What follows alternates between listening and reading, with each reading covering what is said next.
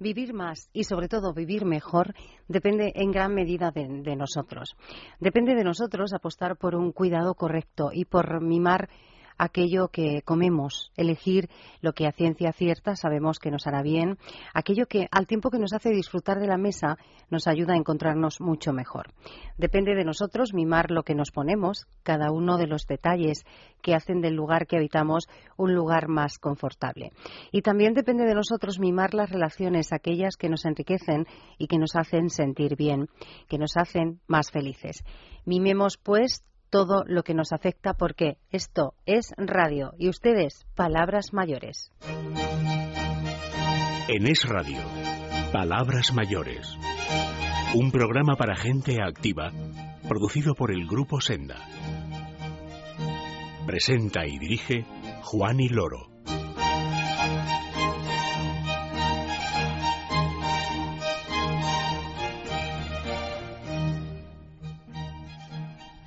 Buenos días, bienvenidos a todos. Gracias por acompañarnos en esta mañana de domingo, domingo 11 de mayo de 2014, como siempre.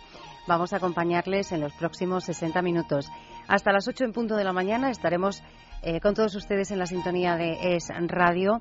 Hoy tendremos, como siempre también, como cada domingo, nuestro consultorio jurídico. Vamos a conocer hoy muchos ganadores, ¿eh? los ganadores del concurso de Doro, la ganadora del eh, concurso de suscripciones de la revista Senior Hoy en nuestro apartado Un lugar para vivir nos vamos hasta Valencia para conocer una fundación y un centro de día. Y eh, vamos a terminar eh, con nuestro personaje de la semana. Se lo voy a presentar en, solo unos minutos. Él es eh, José Antonio Carrasco, es el presidente de la Unión Iberoamericana de Profesionales del Turismo. Espero que se queden con nosotros. Gracias por estar ahí. Gracias a mi compañera Marta Pérez, que está en control. Comenzamos. En Es Radio, Palabras Mayores.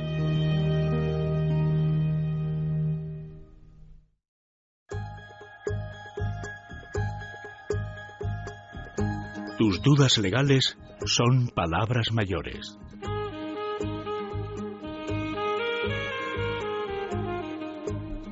Vamos a resolver dudas. Es la buena costumbre que adquirimos ya hace algunos meses y que seguimos manteniendo por eso, porque es precisamente una buena costumbre. Dudas de índole legal que nos hacen llegar bien a través del eh, correo de nuestro programa, palabrasmayores@gruposenda.net o bien a través de los profesionales que eh, son realmente quienes responden y quienes nos asesoran. La Asociación eh, de Juristas de España, el que como cada domingo están con nosotros para resolver precisamente esas dudas. La presidenta del Excerta, Flor Generoso, está, como cada domingo, al otro lado del teléfono. Flor, bienvenida, buenos días. Buenos días. ¿Qué tal estás? Bien, bien, ya estamos prácticamente en mediados de mes. Qué barbaridad. Ya nada, acabamos de celebrar un puente, vamos a celebrar San Isidro y es después. Verdad, es verdad que tenemos que tenemos otro próximo. Tenemos esta ahí. Vez, esta vez que es jueves. Bueno, el viernes no sé, eh, ya me parece mucho puente. ¿eh? no, hombre, pero lo de celebrar San Isidro sí, ¿no? Sí, sí, no, eso por supuesto. Además, eh, yo soy madrileña, o sea que desde luego. ¿eh? Yo creo que lo celebran casi todos, celebran las personas de fuera, celebran mucho más que realmente los de Madrid. Ajá. Celebramos, celebramos fiesta, pero sí, sí, el día 15, por supuesto, hay que celebrar. Hay que celebrar San Isidro en Madrid y en otros muchos puntos de España donde eh, se celebra que es el, el, patrón de los labradores y donde sí. la agricultura sigue siendo eh, fuente principal de la economía de muchas regiones y ahí también pues eh, se celebra y se venera a, a, San Isidro, a este santo. Eh, Flor, tenemos más dudas. Yo no sé esto de los eh, testamentos está generando una cantidad de dudas increíble. ¿eh?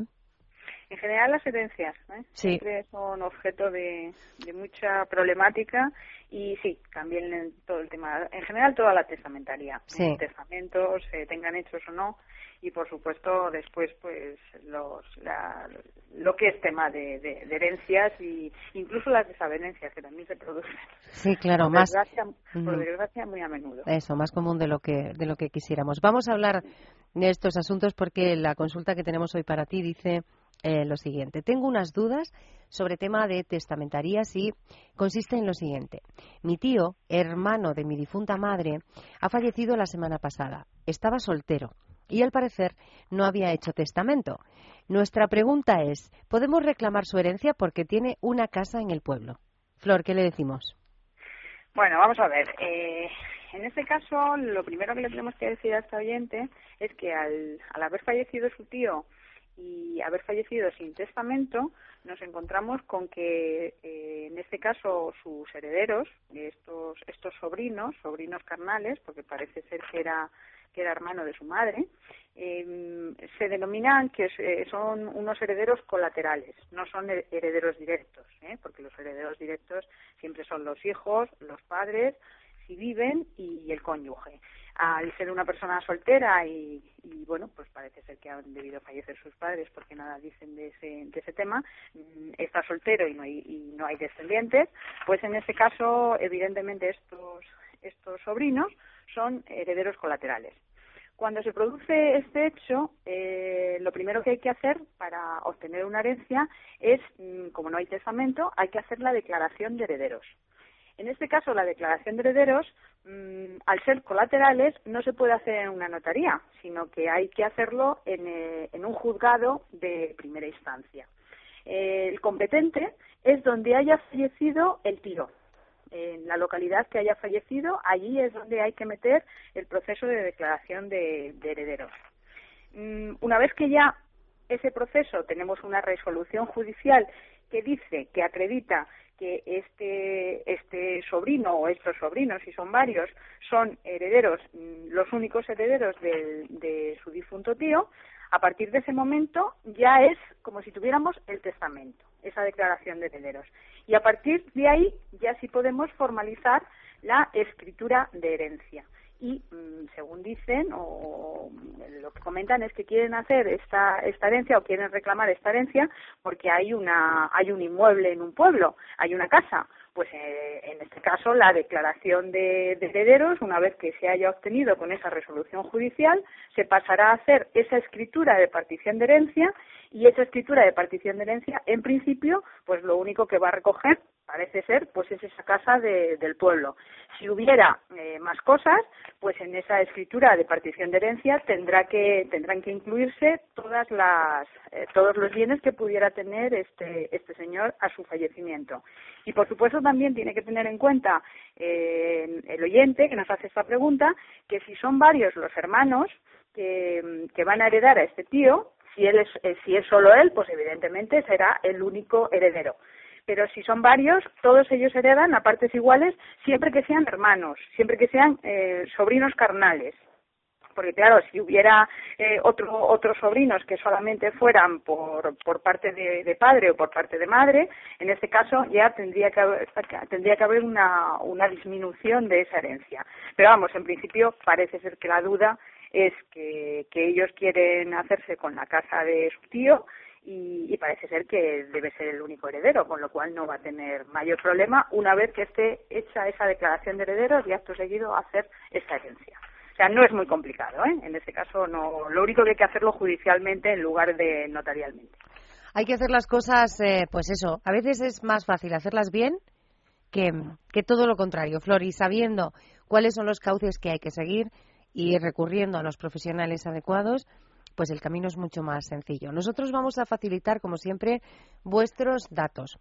Los datos de contacto de la Asociación de Juristas de España, Lex Certa. El teléfono 91314 3972. 91314 3972. Y vuestro correo electrónico y vuestra web. Lexcerta arroba. Lexcerta arroba y nuestra web, por si quieren visitarnos y ver los temas que tratamos como asociación, es www.juristaslexperta.org www.juristaslexperta.org Voy a recordar una cosita importante que, no sabemos hacer, pero que está bien. Aparte, además de esa web, de que te pueden escuchar, Flor, en, en, este programa cada domingo, pues un poquito después de las 7 de, de la mañana, también tenemos que decir que en la revista Senior, dentro de esos consultorios, el consultorio legal también lo resuelve Flor Generoso. Y en cada número hay una respuesta a una duda que también nos han hecho llegar. Está bien recordarlo, ¿verdad, Flor? Pues sí, sí, sí, está, muy bien porque algunas veces quizá haciéndolo telefónicamente pues es más rápido y bueno pues eh, cuesta un poquito más de trabajo a lo mejor que se queden con todos los datos. Y de esa forma haciéndolo por escrito pues resulta más sencillo y siempre pueden tirar de, la revista y ver eh, y volver a recordar o refrescar la pregunta que hayan hecho. Eso es.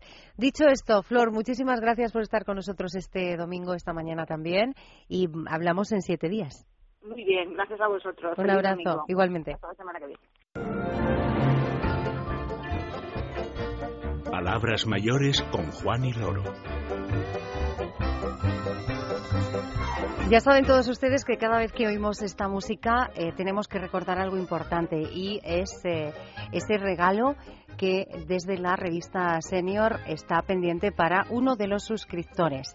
Concretamente estamos en el mes de mayo y es domingo 11 de mayo para todos los suscriptores eh, que bueno pues que formalicen esa suscripción durante todo este mes de mayo. Hay una gran oportunidad y es participar en ese sorteo. en esta ocasión mm, el regalo es un estupendo lote de eh, colonias de Álvarez Gómez que como nos contaban hace unos días es bueno pues una fragancia como muy familiar, muy fresquita, muy de, de todos, muy de toda la vida, ¿no? ¿Cómo pueden suscribirse? Bien a través del cupón de suscripción que aparece en esa revista que tienen en todos sus kioscos o eh, a través de Internet. Yo le voy a facilitar la página web que es eh, el método quizás más eh, rápido para formalizar esa suscripción. www.sendasenior.com. Esto en cuanto al mes de mayo, pero recuerdan ustedes que la semana pasada nuestro compañero Felipe Ribagorda vino para contarnos quién había sido la afortunada eh, con ese lote de productos Rodial, valorado en más de 400 euros, eh, que eh, bueno pues participó en ese sorteo una de las suscriptoras. Digo suscriptoras porque es una señora que formalizó la suscripción durante el mes de abril. Dimos el nombre, dijimos, se llama María José Lorente y prometemos que vamos a intentar por todos los medios hablar con ella. Bueno, promesa cumplida porque en esta mañana de domingo María José está al otro lado del teléfono. María José, buenos días. Buenos días, Juan, y encantada de escucharte. Gracias por estar con nosotros y enhorabuena, ¿eh? Ah, pues, pues muchísimas gracias. ¿Sí? Estoy encantada. Bueno, eh, María José, ¿podemos decir tu edad? Claro que sí. ¿Cuántos años tienes? A ver, 64 años. 64, no estarás nerviosa, ¿no? Ah, un poco sí. ah, bueno. Vamos a tranquilizarnos, María José. Ese lote de productos Rodial para una mujer de 64 años es, una, es un regalo excelente para además eh, conmemorar ese día que acabas de celebrar, que es el Día de la Madre. ¿Sí? Sí, sí. Eres suscriptora, por tanto, de la revista Senior. ¿Qué es lo que más te gusta de esta revista? Pues la verdad es que me gusta todo porque aborda temas que, que nos afectan o que me afectan a esta edad y tiene reportajes muy interesantes y, y en realidad pues todas las orientaciones, yo que sé, de salud, de nutrición, me parecen son recomendaciones de calidad. A mí me, me gusta toda la revista, la verdad. Qué bonito es lo que has dicho, eso lo voy a trasladar a los compañeras de, y a los compañeros de redacción. Son orientaciones de calidad, eso es importante. ¿eh? eh María José, ¿sueles escuchar este programa? Pues sí, suelo escucharlo. Ajá. Sí, porque soy madrugadora y me gusta más la radio que la televisión y lo escucho. ¿Dónde estamos llamando? ¿A Madrid? Llamamos, sí, a Madrid estás llamando. Vivo en Aravaca. Aravaca, en, en Madrid. Y bueno, te preguntaba por qué es lo que te gusta de la revista, qué es lo que te gusta del programa. O, o si quieres, qué es lo que menos te gusta. Uy, mm, la verdad es que no sabría decir. Del programa de la radio me gusta también todo porque me resulta entretenido. La verdad es que traes a personas eh, muy interesantes que y en general bueno, en general todo me gusta. Da gusto contigo, ¿eh? ¿Cuándo vas a venir a vernos? Pues vas a venir. Bueno, pues un poco más, un poco más adelante. Bueno, cuando cuando tú quieras y tú puedas, eh, eh, aquí te esperamos para poder charlar contigo también de, de, forma pues más más tranquila. Yo te agradezco mucho, María José Lorente de Aravaca en Madrid que hayas estado con nosotros esta mañana y, repito, enhorabuena por ese regalo maravilloso que ya además ya tienes en tus manos, ¿eh? Sí, pues sí, ya lo tengo, sí, sí. un saludo fuerte, un abrazo muy grande, María José, y que tengas un feliz día. Pues muchísimas gracias y también un saludo para ti y para todos los oyentes. Muchas gracias.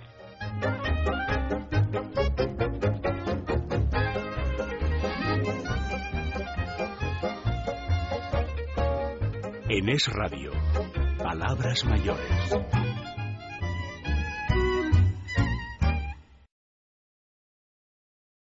¿Crees que la edad es una ventaja y que cumplir años es todo un regalo? Si es así, Senda Senior es tu revista. Actualidad, economía, salud, belleza, cocina. Todo lo que necesitas saber para conocer lo que le interesa a la gente de tu edad. Senda Senior, la mayor apuesta por la madurez activa. Pídela en tu kiosco. En Es Radio, Palabras Mayores. Un lugar para vivir.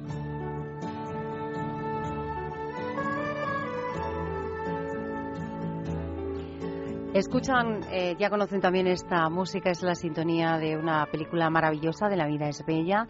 Y eh, siempre que tenemos ocasión les recordamos que hemos elegido esta sintonía para esta sección porque estamos convencidos de que la vida es bella cuando hay un lugar para vivir. Hoy vamos a hablar de uno de esos lugares, es un centro de día, centro de día de Abastos en la comunidad eh, valenciana. Hasta allí nos vamos esta mañana para hablar con su director y técnico en animación sociocultural de este centro de día para mayores de Abastos. Ángel Carrero, buenos días, bienvenido. Hola, buenos días. ¿Qué tal estás? Muy bien, aquí estamos. Aquí estamos. Vamos primero, eh, vamos a pedirte lo que solemos hacer cuando hablamos con alguien de un centro de día o de un centro de mayores por primera vez, que intentes describirnos cómo es ese centro de día de Abastos en Valencia para aquellos que nos escuchan desde cualquier parte de, España y no lo conocen? Pues bueno, es un centro donde intentamos dar vida a las personas que, están aquí con nosotros y creamos, bueno, generamos espacios de convivencia donde, bueno, pues intentan mejorar su calidad de vida y, sobre todo se relacionan entre ellos y participan en, actividades que por lo menos previenen o mantienen pues todas sus facultades. ¿Cuál es el, lema? Porque cuando hablaba contigo previamente a esta entrevista, eh, bueno, pues me, dijiste cuál era el, lema eh, que guía vuestra vuestra labor diaria, ¿no? Y me parece muy importante que, lo pongamos sobre la mesa ya. ¿Cuál es? Eh, mm, cuidamos a las personas y ayudamos a las familias. Es decir, que el centro de día está dirigido especialmente a esas personas que van a realizar allí las actividades que, bueno, pues que cada una necesita, pero también a la otra parte, a las, a las familias. Sí, le damos mucha, mucha importancia. Utilizamos dos conceptos que, bueno, que, que son, para nosotros son muy, muy significativos, como el concepto de cuidar y, bueno, y ayudar. Entonces, eh, nosotros sobre todo lo que hacemos es dar un soporte a las familias para que puedan puedan pues conciliar su vida y puedan tener la posibilidad de darle una mejor una mejor cabida a, sus padres, hermanos, bueno, a cualquier tipo de familiares, que son los que nosotros cuidamos desde aquí. ¿Este centro de día que trabaja con este lema utiliza un, método de trabajo concreto, Ángel? Pues nosotros utilizamos modelos centrados en la persona. Eh, bueno, es un modelo que está ahora bastante poniéndose bastante de moda en, muchas partes de, España, ya viene de otros países donde, donde bueno, pues tienen, tienen muchos estudios, hay trabajo sobre todo este tipo de atenciones y lo que hacemos es un poco adaptarnos a las personas. Normalmente los centros siempre, siempre tienen su estructura creada y la persona llega y se, cuando, cuando ingresa, cuando forma parte de la familia que tenemos aquí generada en este centro, pues se adapta a la estructura que ya, que ya tenemos. Entonces nosotros lo que hacemos es un poco un, un plan de vida en el que hacemos un recorrido por toda su vida, por toda su historia, trabajamos la reminiscencia y respetamos todos los gustos y preferencias que la persona ha tenido durante toda su vida, para que no sea un cambio rotundo en, en este el momento en el que ingresa. Ese modelo eh, se basa o se materializa a través de, de las actividades que se desarrollan en, en el centro de día Vamos a hablar de ellas. Ángel, ¿cuáles son esas, esas actividades? Pues nosotros tenemos actividades, es una de las cosas que van íntimamente relacionadas con el tema del modelo central de personas. Porque no solemos tener un, un, un, cronograma estándar de actividades. O sea, nosotros ponemos las actividades cuando conocemos a lo que a la persona le gusta hacer. Y una persona ha sido jardinera, ha sido costurera o, o hace una, ha, sido una, ha hecho una determinada cosas durante su vida, pues lo que hacemos un poco adaptar esas actividades a lo que esta persona ha sido. Tenemos huertos urbanos, tenemos talleres de costura, eh, gimnasia de mantenimiento, pilates y bueno, pues luego ya tenemos unas actividades que nosotros les vamos adaptando en base a lo que, por lo que te decía a lo que ha sido. Mucha gente ha sido maestra y, le damos la posibilidad de, enseñarle al resto de sus compañeros pues determinadas cosas, como por ejemplo pues eh, informática en caso de que los veces que, que se pueden hacer, que lo aceptamos, pero sobre todo pues yo que sé, pues temas de de, no sé, tenemos directores de banco que han sido directores de banco y a lo mejor pues le, le explican un poco el tema de la jubilación, de los préstamos y eso pues lo incorporamos dentro de nuestro calendario de actividades. Ángel, por lo que dices, habrá muchos eh, usuarios del centro de día de Abastos que no querrán irse a casa, ¿no? Cuando llega, cuando llega el momento. A ver, si te digo, eh, hay de todo, como dice mi tierrito de la viña del Señor. Pero sí es verdad que, bueno, que ellos les encanta el tema de, estar aquí. Entonces, muchos nos proponen el hecho de abrir los sábados y los domingos. Al fin y al cabo, pues tienen, tienen un, una vida que, que, es bastante cómoda para ellos aquí y poco a poco se van adaptando, van formando parte de la familia y por supuesto que nos dicen, oye, pues podéis abrir el sábado y el domingo. ¿eh? Y, y eso pues les gusta bastante venir. Luego, como no, no sé, no, el, lo bueno de los centros de día es que no rompen con el con el vínculo familiar y luego de pues eso le hace, le hace sentirse mucho más cómodo aquí con nosotros. Vamos a hablar de esa otra parte. Decías tú que el lema es eh, cuidemos a las personas, ayudemos a, ayudamos a las, a las familias. Llega ese momento en el que el usuario tiene que abandonar, como decías, el centro de día y eh, sigue su vida con su círculo familiar habitual en su domicilio. Eh, ¿De qué manera vosotros también instruís a, a esas otras personas que el resto del día deben hacerse cargo del cuidado de, los mayores? Pues ahora estamos, eh, precisamente ahora estamos poniendo un proyecto sobre la mesa que son unas escuelas de familia. Hasta ahora lo que hacemos son muchas actividades de convivencia entre ellos y los familiares.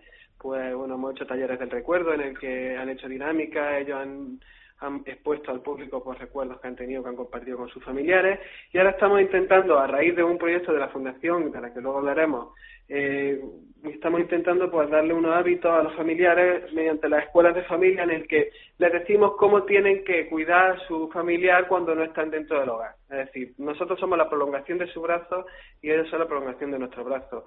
Entonces, a nivel nutricional, por ejemplo, no nos sirve de nada eh, que tengamos aquí una dieta marcada de lunes a viernes y los familiares la rompan los sábados y los domingos. Pues lo mismo pasaría, pasa con la estimulación cognitiva, con la gimnasia y con todos los cuidados que nosotros vamos haciendo aquí pues, a través de nuestros profesionales. Entonces, lo que hacemos un poco es explicarle a esa escuela de familia qué tienen que hacer en su casa para continuar el trabajo que nosotros estamos haciendo aquí. ¿Qué tal se toman los familiares esas eh, instrucciones o esas eh, recomendaciones? Los familiares, las cosas, o sea, todo lo que nosotros decimos se lo toman bastante bien porque son obedientes, ¿no? Sí, sí, saben que es para mejorar su, su calidad de vida. Tenemos unos familiares que son bastante participativos. También es verdad que la, gente se hace lo que tú le pides que se haga. Entonces nosotros desde el centro desde el primer momento le damos tanta importancia a los familiares que ya se consideran parte de nosotros, entonces participan en, muchas actividades. La verdad es que cada vez que pedimos que vengan, ellos vienen, ¿vale? Y saben que, que siempre trabajamos en pro de, del bienestar de, pues, de sus familiares. Hombre, imagino que Ángel será además eh, una gran ayuda para muchos de ellos, ¿no? Eh, cuando uno se enfrenta eh, en un momento de la vida tener que cuidar a una persona mayor, sobre todo hablo de personas dependientes, pues eh, cualquier ayuda es poca. Sí, la verdad es que la carga del cuidador es tan importante que a veces se nos olvida que tenemos que cuidar al cuidador. Entonces nosotros desde el centro de día le damos tanta importancia a eso precisamente por lo que está hablando, porque al fin y al cabo una, una carga emocional que llevan que bueno, que dependiendo de la situación de la que se trata, pues, pues puede ser más o menos llevadera. Entonces nosotros ayudamos a que, a que las cosas funcionen bien en ese sentido. En ese interés que tenéis por eh, eh, facilitar lo que es el envejecimiento saludable, el envejecimiento activo, eh, por prevenir, en definitiva, la, la dependencia, bueno, pues como digo, en ese intento estáis siempre organizando cosas, ¿no? Hay unas jornadas de hábitos de vida saludable de la que yo quiero que también nos hables, Ángel. Sí, nosotros, bueno, es un proyecto que estamos llevando a cabo de la mano de la Fundación, de la Fundación que ahora después te hablará Alba de ella, la sí. presidenta. Y bueno, el proyecto ese pues va muy relacionado con prevenir la dependencia. Nosotros intentamos dar unas pautas y unos hábitos de vida saludables para envejecer con calidad. Ahí se está implicando muchísimo pues, desde la Universidad de Valencia, eh, la Universidad Católica, el nutricionista, el jefe de la unidad de nutrición del Hospital PSE, Antonio Carrión, y muchos profesionales que, que bueno que trabajan en la investigación de, de, bueno, pues de, mejorar la calidad de vida de las personas mayores a través de la dependencia. Entonces lo que hacemos son dar una serie de conferencias teórico-prácticas en las que cada profesional pues explica un poco eh, esos hábitos que tenemos que tener día a día y que siempre es necesario que nos recuerden para, para envejecer con calidad. Y va dirigida pues tanto a personas mayores como a sus familiares, sobre todo vienen, tienen que venir acompañadas de familiares porque son como especies de cursos y eh, luego pues ya vamos trabajando por sectores, gente que tiene esclerosis múltiple, hemos trabajado con la Asociación de Esclerosis Múltiple y con muchas otras asociaciones.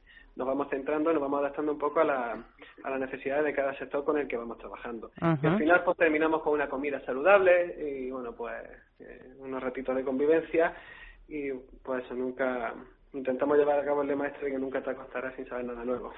Que viene bien siempre aprender cosas que en definitiva son eh, aprendizajes que, siempre van en nuestro propio beneficio. Ángel Carrero, director de este centro de día, el Centro de Día para Mayores de Abastos en, en Valencia. ¿Podemos, antes de, eh, de despedirte a ti, podemos facilitar, no sé si una página web o eh, algún contacto de referencia para aquellos que quieran saber más de vosotros? Sí, nos pueden visitar en, bueno, pues como estamos también en las redes sociales y nos pueden visitar en el Facebook, en Centro de Día Abastos y luego la página web es centro de día abastos.es. Centro de día abastos.es. Pues como tú has mencionado a la Fundación, a la Fundación de Pequeños a Mayores de la Comunidad Valenciana, vamos a intentar conocer esta fundación eh, ahora a continuación, Ángel, y saber qué relación tiene con este centro de día. Ángel Carrero, director del Centro de Día para Mayores de Abastos, gracias por estar con nosotros y que tengas un feliz día. Gracias a vosotros por darme la oportunidad. Gracias, Ángel. Vamos a seguir hablando, como decía, con la presidenta de la Fundación de Pequeños a Mayores de la Comunidad Valenciana, Alba Gallard, que creo ya está al otro lado del teléfono. Alba, buenos días. Hola, buenos días. Bienvenida. Muchas gracias. Vamos primero a saber qué es esta fundación. Vale, pues os cuento. Esta fundación surgió hace unos tres años para, para dar respuesta un poquito a las necesidades que veíamos en, en la sociedad actual, porque veíamos que se estaba perdiendo el papel que tiene la familia, que nosotros le damos mucha importancia. Como ha dicho Ángel, nosotros trabajamos mucho con el centro de día porque uno de nuestros eh, objetivos principales es, bueno, nuestro objetivo principal realmente es mejorar la calidad de las personas. Y en este intento de mejorar la calidad de las personas, nosotros eh, buscamos sobre todo mantener esos valores familiares y reforzar lo que es la integración familiar en el entorno. Este centro, este centro de día, dentro de todas las eh, de esa filosofía y de esas actividades que desarrolla la fundación, ¿dónde, ¿dónde lo enmarcamos? ¿Cuál es la relación entre entre las dos entidades? La relación es simplemente que nosotros desde la Fundación hacemos muchas actividades con los usuarios que tienen ellos en el centro de día. Ajá eh, hacemos, buscamos tanto hacer voluntariado como ellos, como les ayudamos en la actividad de realizar las jornadas de hábito de vida saludable, les ofrecemos nuestro apoyo de, voluntariado y nuestras instalaciones también. Y buscamos pues eh, hacer distintas actividades con ellos todo para, para que los usuarios que tienen ellos eh, mejoren su calidad de vida y su integración familiar y relaciones con, con la familia y con el entorno, con el resto de la sociedad. ¿Cuál es el ámbito de actuación de la Fundación, Alba? Eh, eh, es sobre todo familiar. Nosotros queremos que las que las familias de aquí de, de Valencia estamos trabajando con el con el centro de Valencia porque nos cuesta un poquito más llegar a, los pueblos ya que eh, la mayoría de las actividades las realizamos en nuestras instalaciones que están en la avenida Pérez Galdós número 38, y normalmente hacemos las actividades aquí. Entonces, pues cubrimos lo que es el, centro de Valencia. Esas jornadas de, las que nos hablaba eh, Ángel hace un minuto, las jornadas, y tú también lo has mencionado, de hábitos de vida saludable para prevenir, como decíamos, la dependencia y envejecer de la mejor manera posibles son, eh, bueno, pues una de esas actividades que desarrolláis. A corto plazo, ¿hay alguna otra actividad que desde la Fundación estéis eh, promocionando y que tenga también el punto de mira, de mira a los mayores valencianos? A ver, nosotros eh, es una fundación que se dedica desde los más pequeños hasta los más mayores. Sí. Eh, sí es cierto que trabajamos mucho con mayores, pero también tenemos actividades ahora en marcha que, que involucran a, toda la sociedad. Ajá. Tenemos, exposiciones de arte que están teniendo lugar en nuestras instalaciones. Sí. Eh, hacemos ejercicio en familia que también dedicamos a la gente mayor y salimos a parques y hacemos actividades físicas con ellos, invitando también a sus familiares. Em, eh, hacemos visitas a museos y, otras actividades. Es un poquito de es un poquito un poquito de todo porque está bien que nosotros hablemos de mayores, vosotros de pequeños a mayores que, que nos engloba un poco a todos y es cierto Alba que en esa convivencia, en esa comunicación entre los pequeños y los mayores es donde está el enriquecimiento real, ¿no? Claro, eso es lo que queremos nosotros, que, se apoyen unos a otros y se, se conozcan y se siga teniendo un vínculo entre distintas generaciones. Qué bonito. Alba, voy a pedirte igual que le pedí a Ángel, un, eh, no sé si un teléfono de contacto, podemos repetir esa dirección donde está la sede de la Fundación, como tú quieras. Sí, mira, pues la Fundación está en la Avenida Pérez Galdós, número 38, y al igual que el Centro de Abastos, tenemos un Facebook que es Fundación SAM, que es XAM, y la página web es www.fundacionsam.org. Pues ahí queda dicho esa Fundación SAM, X-A-M, para todos aquellos, .org, eh, para todos aquellos que quieran saber más. Los que nos escuchan desde Valencia pueden pasarse ya hoy mismo para conocer esas exposiciones de las que nos habla Alba y conocerles a ellos mucho, mucho mejor. Eh, Alba Gallar, presidenta de esta Fundación de Pequeños a Mayores de la Comunidad Valenciana. Gracias por acompañarnos esta mañana y que tengas un feliz día, Alba. Muchas gracias a vosotros. Un abrazo. Palabras mayores con Juan y Loro. También reconocen esta música, ¿verdad? Claro. Estamos pendientes, eh, lo prometimos la semana pasada, que eh, hablamos con el director general de Doro en España y Portugal, Larry Bensandon, para, bueno, pues para conocer eh, quiénes son los ganadores de ese concurso. Decíamos hace ya algunas semanas que íbamos sobre todo los amigos de Doro, nosotros somos los intermediarios, nada más. Doro iba a sortear tres terminales, tres teléfonos para eh, aquellos, para tres de los oyentes que nos hiciesen llegar a través del correo electrónico del programa eh, sus sugerencias sobre cómo eh, ayudar a Doro a mm, bueno pues seguir avanzando en ese afán que tienen por facilitar la vida de los seniors, de los mayores. Nos proponían los amigos de Doro que les pidiésemos a ustedes sugerencias eh, sobre aplicaciones que echan en falta en sus móviles y que están convencidos de que les iba a facilitar eh, la vida. Lo cierto es que las sugerencias han sido muchas, eh, muy interesantes, pero yo solo voy a facilitar el nombre de los tres ganadores. ¿Por qué? Porque esas sugerencias quiero que nos las comunique alguien de esa empresa que saben es líder en telefonía fácil para los mayores, que es Doro. Los ganadores de estos teléfonos son Ángel Esteban, Juan Manuel Sáenz y Encarnita López. Repito, Ángel Esteban, Juan Manuel Sáenz y Encarnita eh, López. En los próximos días, eh, compañeros amigos de, Doro se pondrán en contacto con ustedes tres para eh, comunicarles oficialmente que son los afortunados que tendrán ese teléfono pronto en, sus manos y que comprobarán in situ y en primera persona cómo ese teléfono les facilita la vida. Para conocer más de Doro, yo les voy a facilitar su página web, que es www.doroespana.es. Doroespana.es. Felicidades a los tres. Los recuerdos son palabras mayores.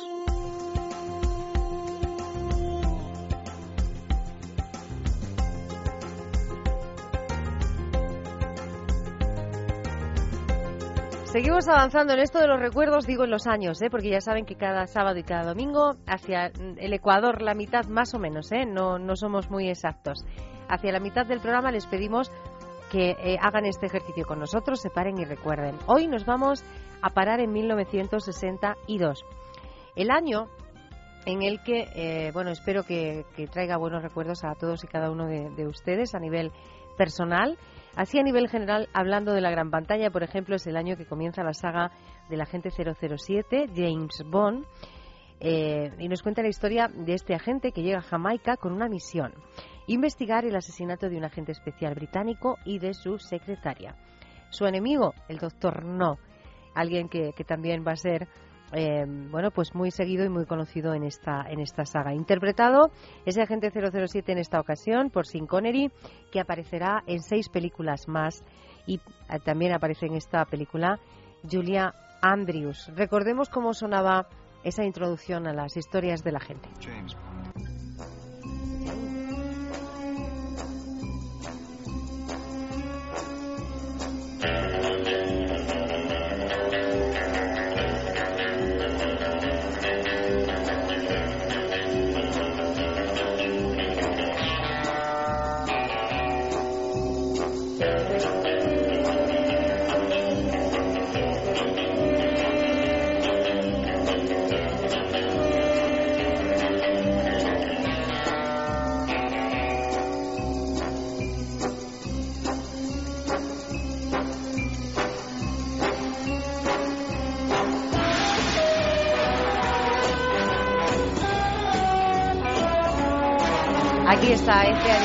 1992 comienza la saga del agente eh, 007 James Bond. Hablando de cine, vamos a seguir hoy hablando de cine porque es cierto que hay otros estrenos importantes y decisivos para la historia del cine internacional en este año, en 1962. Se estrena Lawrence de Arabia, esa película protagonizada por Peter O'Toole y Anthony Quinn, dirigida por David Lean que nos sitúa la historia en Arabia durante la Primera eh, Guerra Mundial. Allí deben derrotar al imperio turco y eh, fue todo un éxito de eh, este año, hablando desde el punto de vista cinematográfico. Lawrence de Arabia. No hacemos nada de esto por Faisal. No. ¿Por los ingleses? Por los árabes por los árabes. Conozco a los Joveita, los Agilis, los Ruala, los Benisar, hasta, hasta he oído hablar de los Hari. Pero los árabes, ¿qué tribu es esa? Una tribu de esclavos. Sirven a los turcos. Para mí no existen. Mi tribu es la Joveita. Que solo trabajan por lucro. Que trabajan como le plazca a Auda. Y a Auda le place servir a los turcos. ¿Servir? ¿Yo servir? Quien recibe dinero es un siervo. Esta película, si no la han visto, bueno, pues hoy, hoy domingo es un buen día ¿eh? para, para poder disfrutar de, ella. Lawrence de Arabia. Vamos a despedir estos recuerdos de hoy, de 1962, con ritmo, que nos gusta, ¿eh? de vez en cuando, pues eh, animarles y despertarles si aún no lo han hecho a estas horas de la mañana. Nos vamos a quedar con la voz de un caballero que nació en Florida el 1 de junio de 1934, muy popular en los años 50 y en los eh, primeros años de la década de los 60. Vendió más de 45 millones de álbumes, eh, tiene más de 38 grandes éxitos y ha participado en más de una docena de películas. Él se llama Pat Bond y esta canción seguro que sí que les va a animar si, si hace falta, ¿eh? si no, pues a disfrutarla igualmente. Speedy González. It was a moonlit night in old Mexico. I walked alone between some old adobe haciendas. Suddenly, I heard the plaintive cry of a young Mexican girl.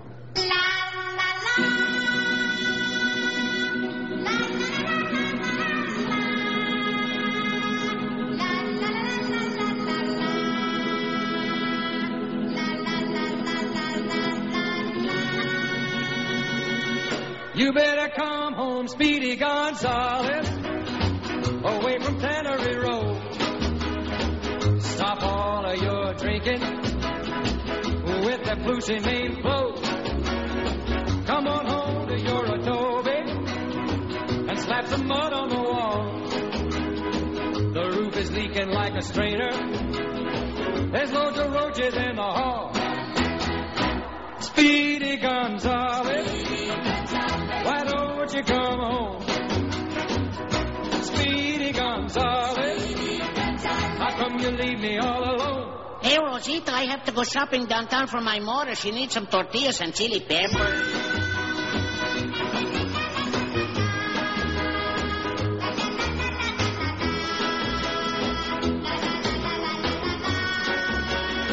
Your dog is gonna have a puppy,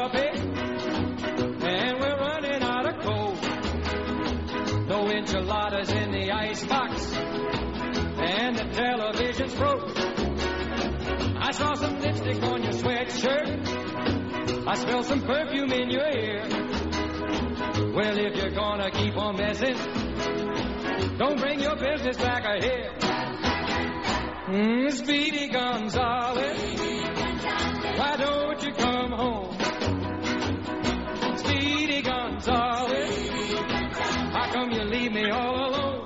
Rosita, come quick. Down at the cantina, they're giving green stamps with tequila.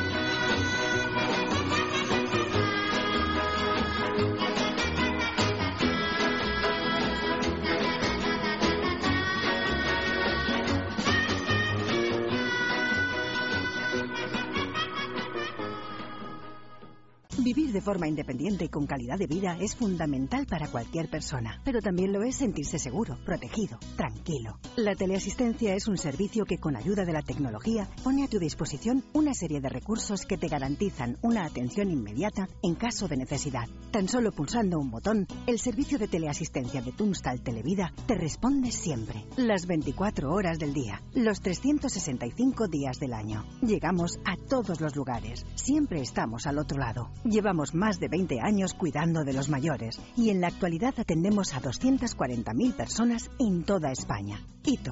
¿Quieres sentirte seguro? Infórmate. Llámanos al 901-110-901. Nuestro personaje de la semana.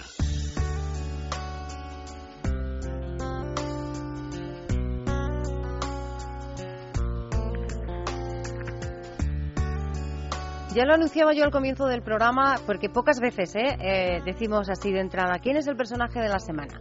Pues hoy ya lo avanzábamos, decíamos que iba a estar con nosotros y que iba a estar aquí físicamente en el estudio, José Antonio Carrasco, que es actualmente el presidente de la Unión Iberoamericana de Profesionales del, del Turismo.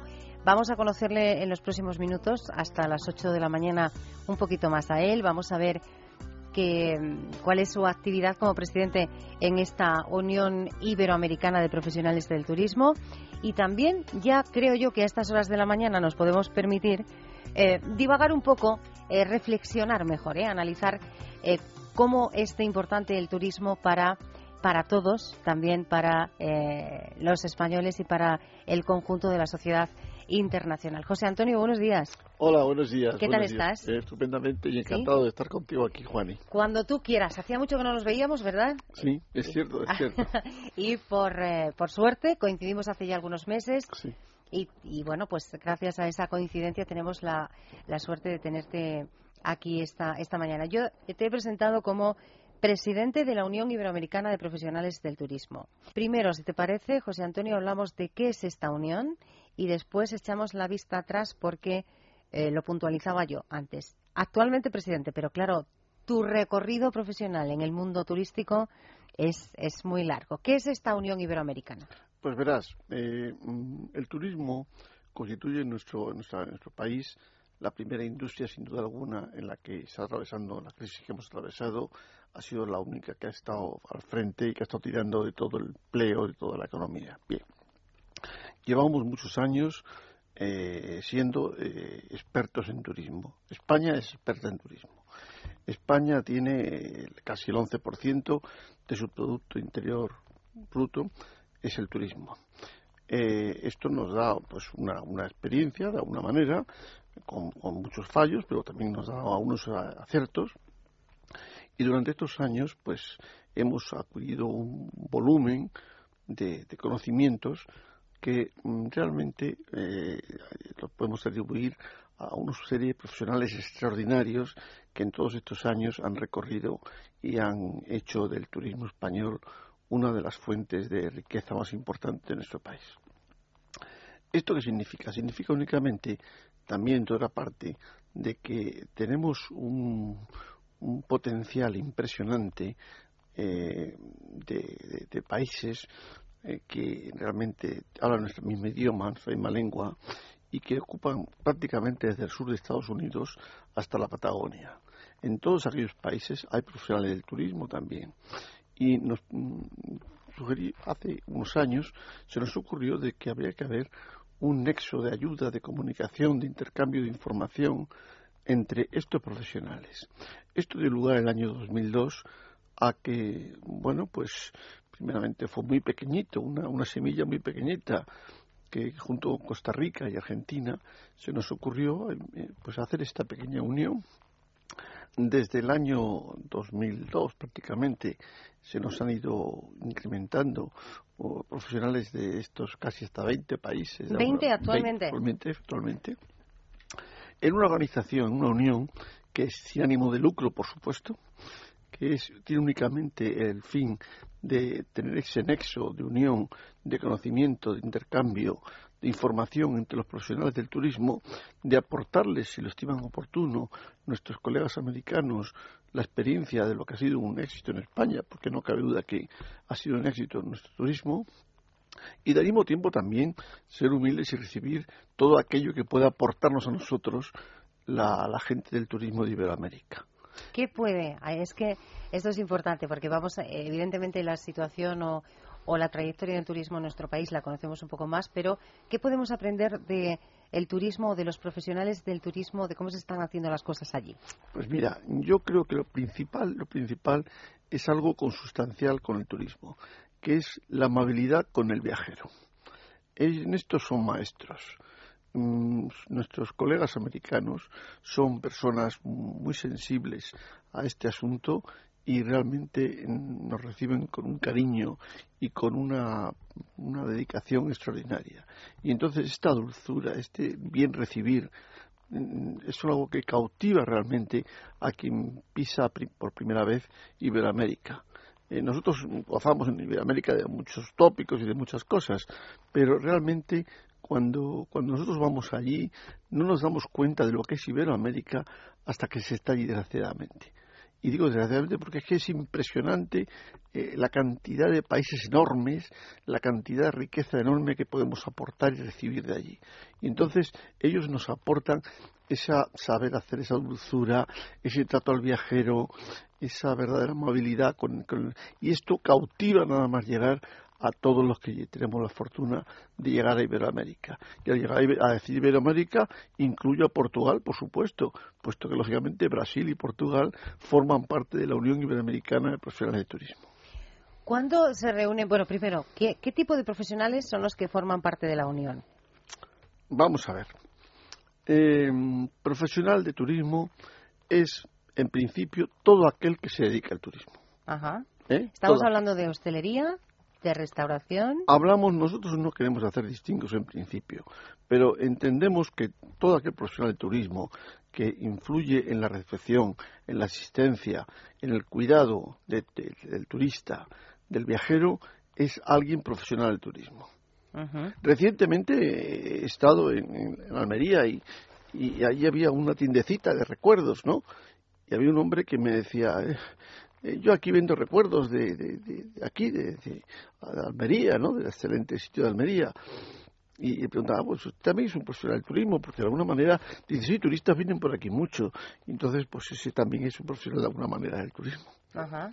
De todos un poco, ¿no? Depende del que ese sector? Por supuesto, porque es un sector amplísimo, que te voy a decir de la gastronomía, de, la, de la, los que trabajan en la seguridad, el transporte, los guías de turismo, en definitiva, todos aquellos, los, los maestros del turismo, eh, todos aquellos que se dedican al turismo, sea bien en el ámbito docente, en el ámbito de asistencia, en el ámbito del transporte, en el ámbito de la gastronomía, en fin, hay una cantidad enorme, un elenco tremendo de actividades que forman parte del turismo. Vamos a, a, mm, hablar de lo que yo decía, de esa trayectoria tuya, eh, José Antonio, en el mundo del, del turismo, porque ¿cuántos años llevas directamente vinculado a este, a este sector? Vamos a ver.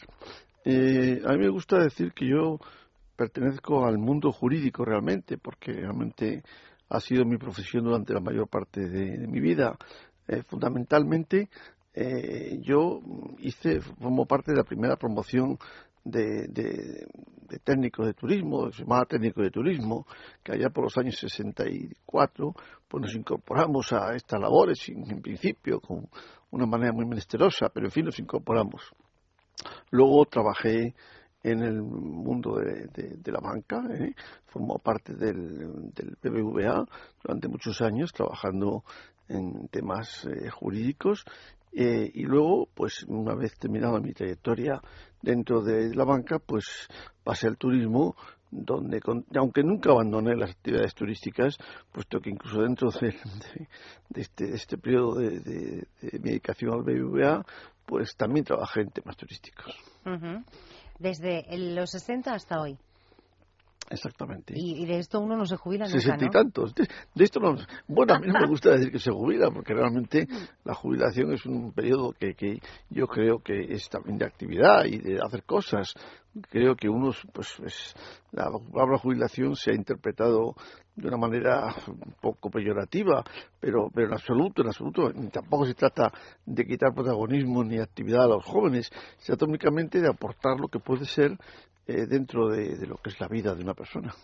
En todos estos años, José Antonio, decías tú, desde el 60 y poco hasta hoy, es verdad que este el, el mundo del turismo en, en, nuestro país ha cambiado muchísimo.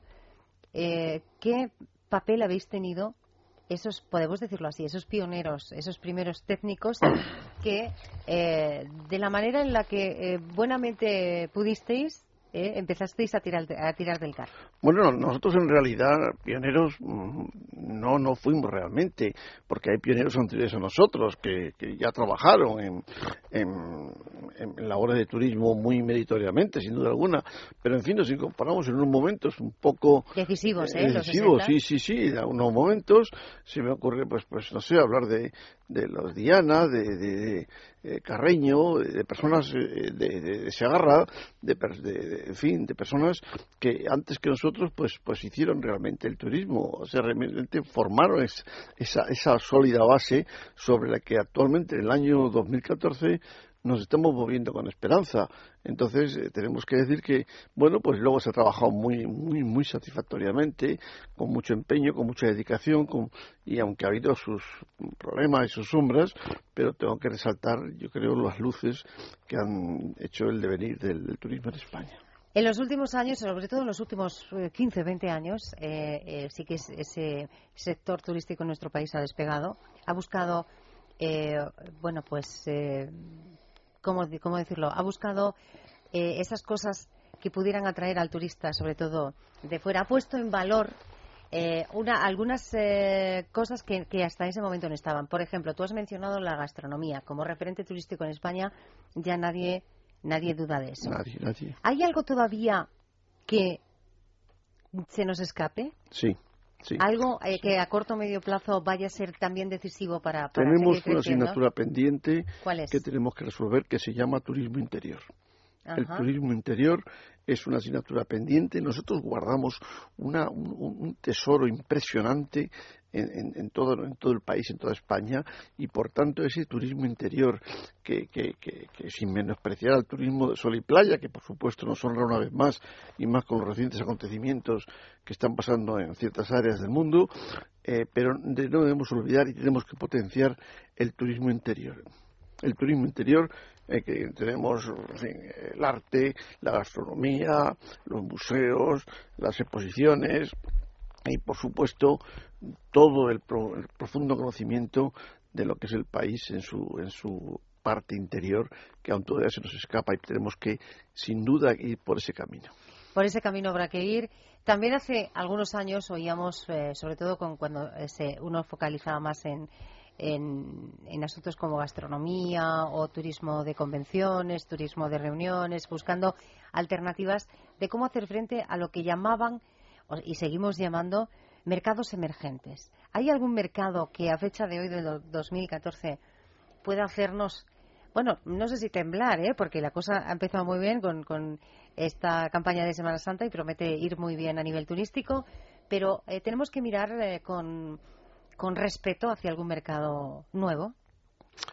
Eh, sí, evidentemente. Eh, vamos a ver.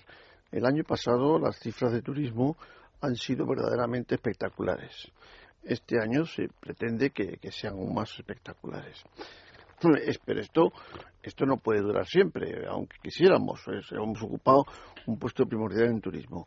Los mercados emergentes, los mercados emergentes que nos rodean son fuertes, son atractivos, son verdaderamente, eh, tienen, ofrecen cosas parecidas a las nuestras, eh, quizá en algunos sentidos un poco, pues, pues no sé, diferentes en arte, ¿eh? pero evidentemente estos mercados emergentes, eh, que estoy hablando de, Croacia, estoy hablando de países que son, son próximos a nosotros y que de alguna manera son, son emergentes, van a querer lógicamente participar de, ese pastel que, nosotros estamos disfrutando.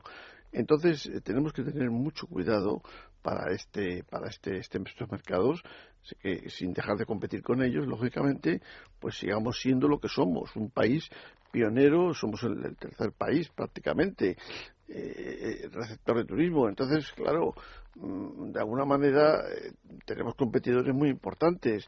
Eh, estoy pensando en China estoy pensando en Rusia estoy pensando en fin en países muy muy importantes.